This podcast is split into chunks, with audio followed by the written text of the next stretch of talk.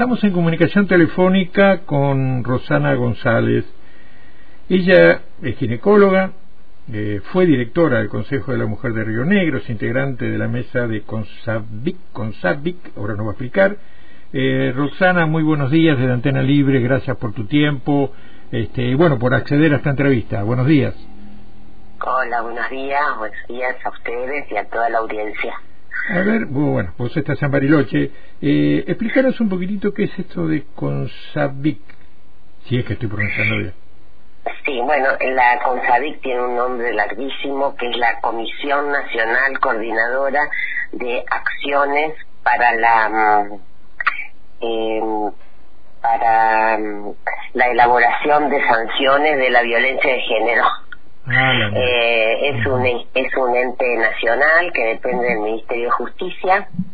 Eh, muchas mujeres ya la conocen porque es la que ha elaborado la, justamente las sanciones de la 26485 y también eh, em, eh, reglamentó algunos artículos. Está la cabeza de la CONSADIC de Perla Prigozhin, que ha ido varias veces, ha venido a la provincia, y bueno, tiene una mesa de violencia obstétrica que por ahí no trabaja en las acciones específicamente, sino es una mesa de apoyo para, bueno, empezar a tratar determinados temas que todavía no se adeudan, digamos. ¿no? Muy bien. Como ser, por ejemplo, te lo digo, el duelo perinatal, ¿no? por ah, ejemplo. Claro, Este es una, una situación dentro del, del proceso de parto eh, y de duelos que todavía no está como considerada, ¿no? Como tal. Bien. Eh, Rosana, eh, no es nuevo, es una forma de violencia de género, violencia estética. Eh, hay muchos casos, muchos de ellos están invisibilizados por distintos motivos. En los últimos días se han conocido o se han denunciado varios y se siguen denunciando nuevos aquí en, en nuestra ciudad, por ahora más precisamente en el Hospital López Lima. Pero lo que nos interesa saber desde tu experiencia, desde tu tarea, ya sea como profesional o como militante de, la, de los derechos por la mujer, militante feminista también, eh, ¿qué, qué, qué, debemos entender por violencia obstétrica? ¿Cuándo se ejerce violencia obstétrica? Sí, y también como obstetra, ¿no? Porque claro, como años por supuesto, por supuesto. Que no es menor, porque también eso lleva como a a darte cuenta que creo que es una violencia y no sé, me arriesgaría a decir a título personal como la más naturalizada, las que muchas veces eh, ejercemos sin, sin darnos cuenta y la mujer la recibe también pensando que ese proceso y esa situación es así. Eh, y eso es muy difícil de cambiar, ¿no? Eh, entonces, bueno, se entiende por violencia obstétrica a toda conducta por acción u omisión realizada por el personal de salud y acá no solamente por los médicos, sino por todo el equipo de salud. También por eh, la ley contempla los legitimados, digamos así, que serían como el personal de, de, maestranza, eh, secretarias y demás, o sea, por todo el equipo de salud que ejerce de manera directa o indirecta eh, el sobre el cuerpo y los procesos eh, naturales, ¿no es cierto?, reproductivos de la mujer, un trato que es deshumanizado, eh, abusivo, eh, bueno, maltrato, ¿no? Patologización, por ejemplo, de los procesos biológicos naturales, exceso de medicalización, bueno, no, no eh, dejar que la, la mujer y la pareja participen en ese proceso activamente, pensar que las mujeres debemos pensar que estamos tratando no con personas enfermas, el proceso de parto se hace con personas sanas que están en su en condiciones de tomar decisiones y es sobre su cuerpo, ¿no? Entonces, bueno, una vez que se violenta, no se permite, no se respeta, se insulta o no se considera la decisión de la mujer que está en ese proceso de aparición, es que se ejerce violencia. Claro, incluso no se respeta el hecho del desconocimiento, de la primera experiencia. Eh, eh, hay este, datos que indican que por allí los que las que más padecen eh, o sufren esta, estas situaciones son mujeres adolescentes, solteras, de bajo nivel socioeconómico, o que pertenecen a minorías étnicas, inmigrantes, incluso los que padecen alguna enfermedad como el VIH. Absolutamente, absolutamente. Incluso, eh, bueno, de pueblos originarios, ¿no es cierto? Donde, por ejemplo, no se les respeta determinadas eh, pautas culturales, o se habla que eso los médicos y las médicas lo sabemos muy bien, se habla en un lenguaje que es inentendible. Claro, claro. ¿No es cierto? Un lenguaje técnico, eh, con palabras técnicas, y nosotros ahí, eh, yo, yo siempre tengo como la representación de que eso es como un dardo paralizante, ¿viste? Eh, cuando vos empezás a hablar con eh, palabras técnicas, el otro queda en una situación de inferioridad. Claro, sin ninguna duda. porque no entiende lo que estás diciendo. Es como un dardo paralizante de alguna manera. Entonces ese es un recurso. Así que no no con la intención de hacer mal. Yo creo que esto, esto, bueno, esto me pasa a mí también, es que está tan naturalizada esta acción del poder médico, del poder del equipo, del, ¿no es cierto? Y de que la protagonista de ese proceso de parto no es la mujer, sino es el equipo, que suceden estas cosas. Por eso las mujeres debemos detectar muy bien esto. Eh, cuando no se explica, sí. No, no, no, sí, sí. sí, No, no, está bien, sí. Entonces, cuando no se explica con lenguaje claro lo que uno va a hacer, qué medicación se va a dar, y esto no tiene que ver con la decisión médica, de te hago una cesárea o no te hago una cesárea. Obviamente, si uno necesita por una cuestión de, de necesidad, porque hay un, eh, eh, hay un feto que está sufriendo, o hay una hemorragia, o hay una situación médica, que debe, uno debe explicar las razones, ¿no es cierto? Por eso a veces se malinterpreta esto, no es que la, la persona va a, compartir las decisiones estrictamente médicas.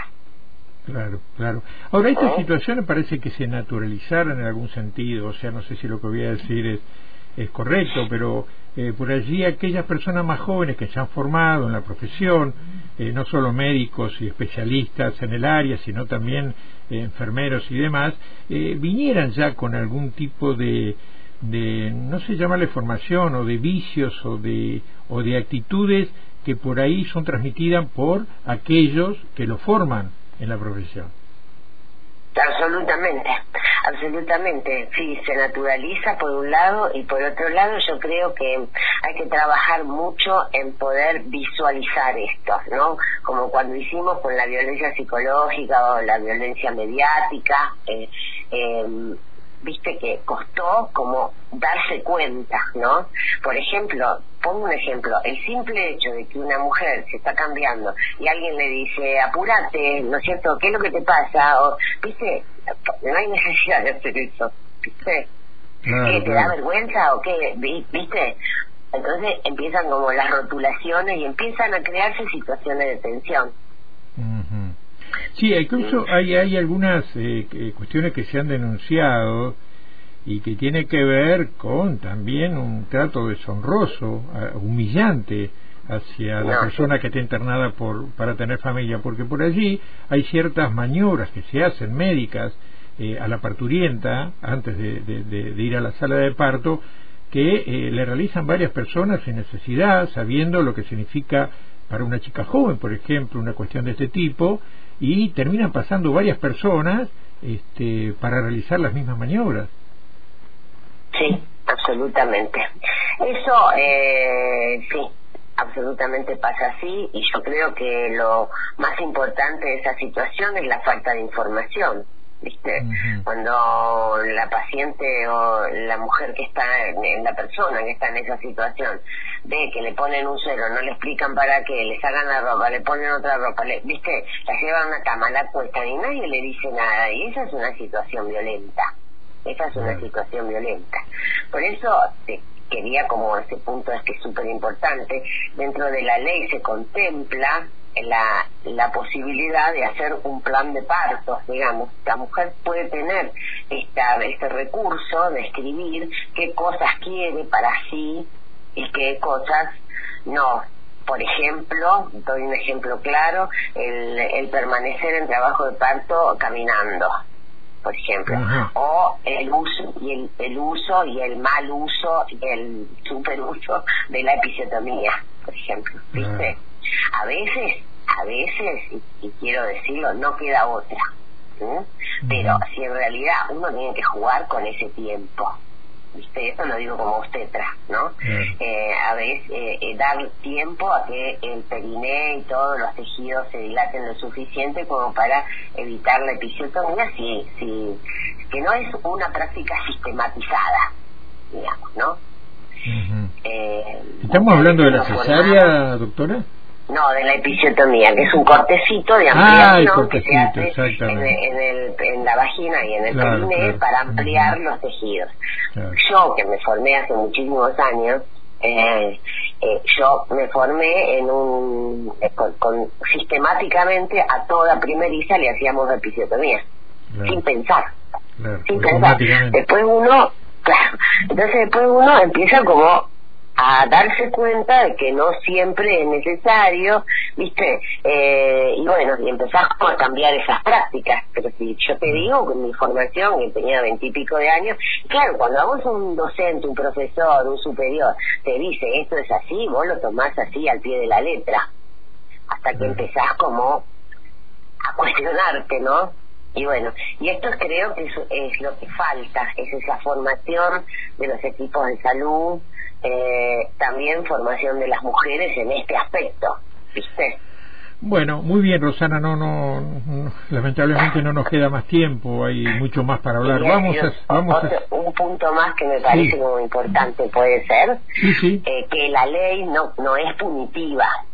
La CONSAVIC es el lugar para hacer, la CONSAVIC forma una, tiene una mesa que está integrada por eh, la Defensoría del Pueblo, y por, por otras instituciones importantes en este tema y es el lugar donde se denuncia. Pero la ley no contempla penas penales o civiles, pero sí eh, llamados de atención, digamos, se empieza como a documentar la denuncia. Claro, claro. ¿Mm? Bueno, está claro, Rosana, te agradecemos mucho tu atención y vamos a seguir con el tema, ¿sí? Bueno, bueno, buenísimo. Bueno, hasta luego, eh, gracias. Eh. Chao, chao. Rosana González, entonces, obstetra, ginecóloga, eh, integrante de la mesa del CONSAVI, que estaba leyendo por aquí, que es esta institución este, que se dedica a estudiar y a generar también medidas para evitar este tipo de violencia de género.